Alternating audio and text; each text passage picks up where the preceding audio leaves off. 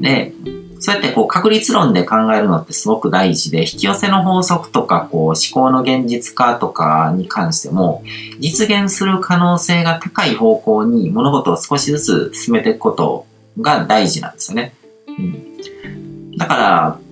うん、あと、こう、例が思い浮かばないですけども、まあ、お金持ちになる確率とかを上げようと思ったら、その人がこう、ビジネスとか勉強して詳しくなってるとか、お金とか投資とかそういうものに詳しくなってるっていう方が確率は高まるわけですよね。うん。で、その、それを勉強すれば必ずそうなるとか、そういうものじゃないんですよ。その、それをやることによって確率が高まるから、あの、そういう現実が手に入る可能性が高まるっていうことで、なんか行動によって全部こう手に入れてるっていうよりは、行動することによって確率が、確率を高めていってるから、結果的にそういう現実を受け取るっていう感覚なんですよね。うん。で、えっ、と、またちょっと話が変わるんですけど、こう、生まれと育ちっていうものに関してもちょっと話そうと思うんですけども、あの、分子生物学の中でも生まれと育ちの問題は解決されてるんですね。どこかのあの動画でも話した気がするんですけども、昔は遺伝子情報の中のセントラルドグマっていうところに、あの、情報が入ってて、設計図みたいなものですよね。だからそれが、あの、細胞の命運を支配してるっていうふうに言われてたんですよ。だから細胞は生まれた時点でも寿命が決定してるとか、いうふうに、こう、信じられてたんですよね。でもそうじゃないことが明らかになってるんですよね。で、あの、その細胞の境遇っていうのをこう決定するのは、生まれだけじゃなくて育ちも重要だっていうことがもう証明されてるんですよ。実験とかそういうものとかによって。で、あの、初期設定と身を置く環境とか育つ環境ですね。そういうものの両方が作用すると。で、どちらかといえば、環境の方がより大きく作用して、うん、あの、命運が決まるっていうことがもう分かってるんですよ。で、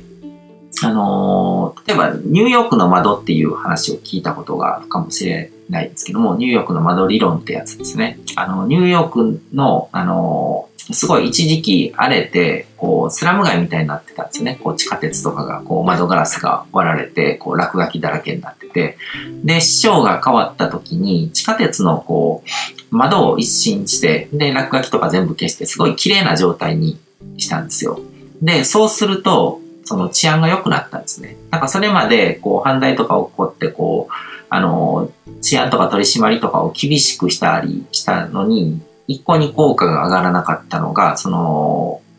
地下鉄の窓を一新したら治安が良くなるっていうことが起こった。で、そこからいろいろ分かってきたのは、あの、窓が割れた、こう、いかにもスラムみたいな地下鉄の環境にいると、あの、人が暴力的になったり、人に迷惑をかける行動を取るっていう風に変わっていったんですよね。で、でも環境を変えると同じ人であってもそういう行動を取らなくなっていった。だからその人が、あの、犯罪を起こす人はどこでも犯罪を起こす人とかそういうんじゃなくて、環境によって変わるんだっていうことが明らかになったんですよね。うん。だからつまり、こう、ね、善人とか悪人とかっていうのも、その人がいる環境によって変わるんですよ、状況とか。環境とか状況からの影響で人は変わるんですよ。あの、僕昔、ブログ記事とかでも書いたことがあるんですけども、あのー、朝仕事とか行く時とかに、こう、寝坊して遅刻しそうだっていう時とかに、困ってる人がいたとしても、あの、遅刻しそうだ、余裕がないっていう状況だったら、助けないっていう人が増えちゃうわけですね。その人が普段どどれだけなんかこう、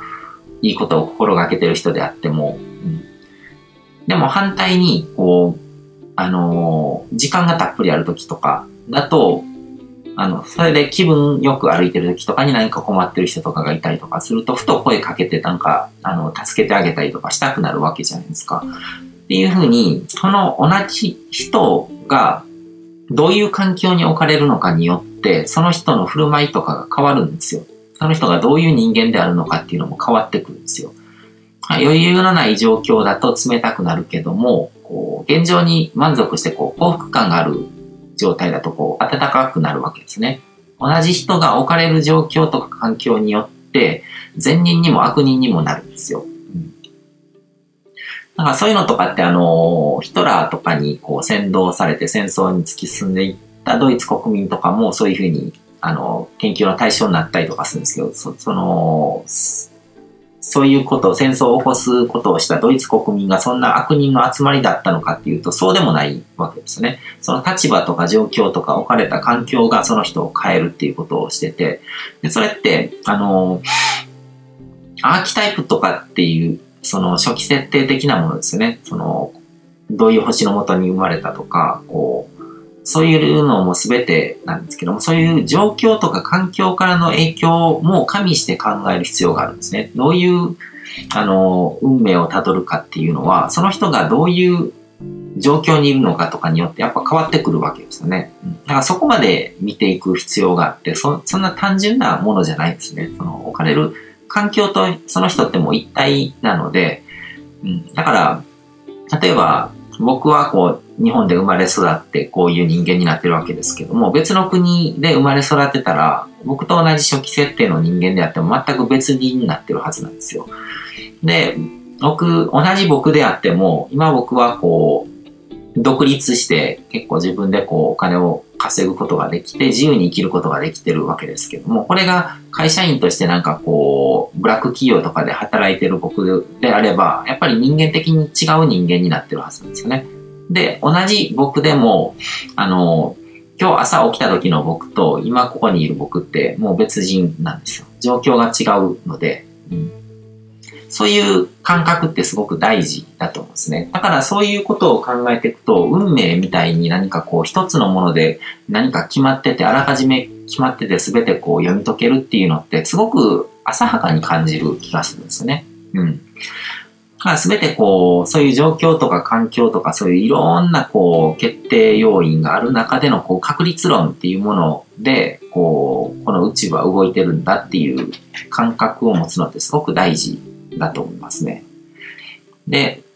えっ、ー、と、あと、また人工知能とかの話もしようと思うんですけども、今、あの、ビッグデータっていうのを使って、こう、まあ、大量のデータですよね。人の行動の履歴っていうのを全部こうデータに残せるようになっていってるので、こうコンピューターが進化して、で、それによって、あの人工知能に未来予知をさせるようなこう研究っていうのも進んでるんですね。で、それはまさしくこう占いの新しい形だと思うんですよ。天気予報みたいな感覚で、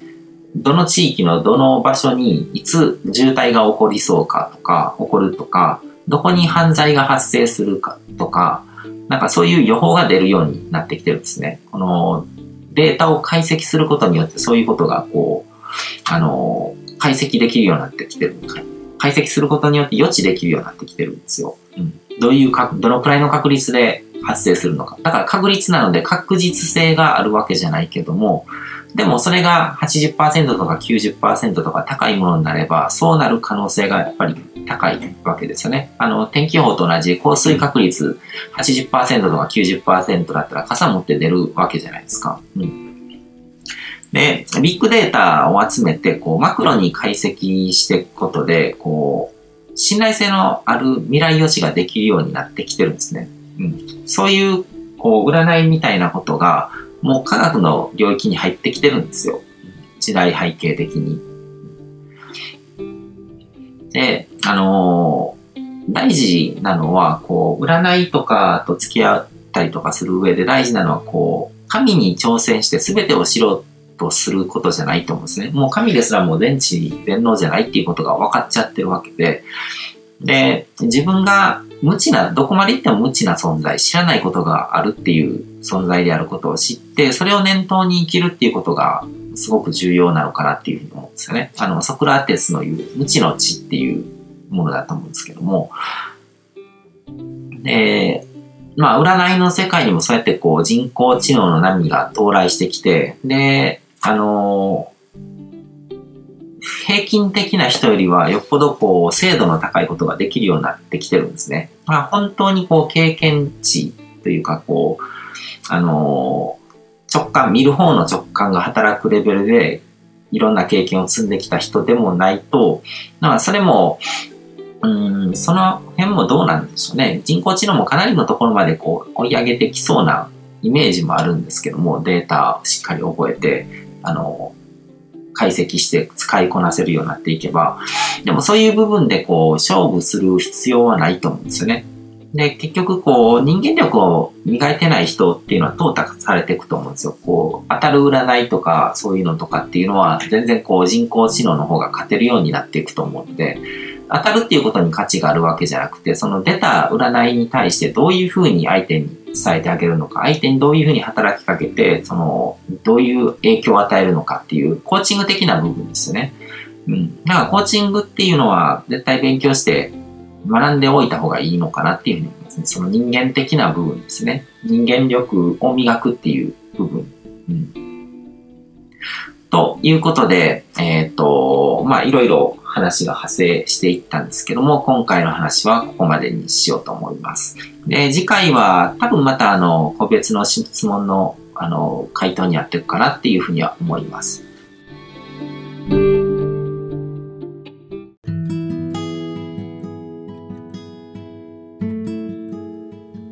今回も最後まで聞いていただいてどうもありがとうございます。チャンネルの説明ページの方に僕が提供している悟り式コーチングの最初の2ヶ月分を無料で受講できる案内があります。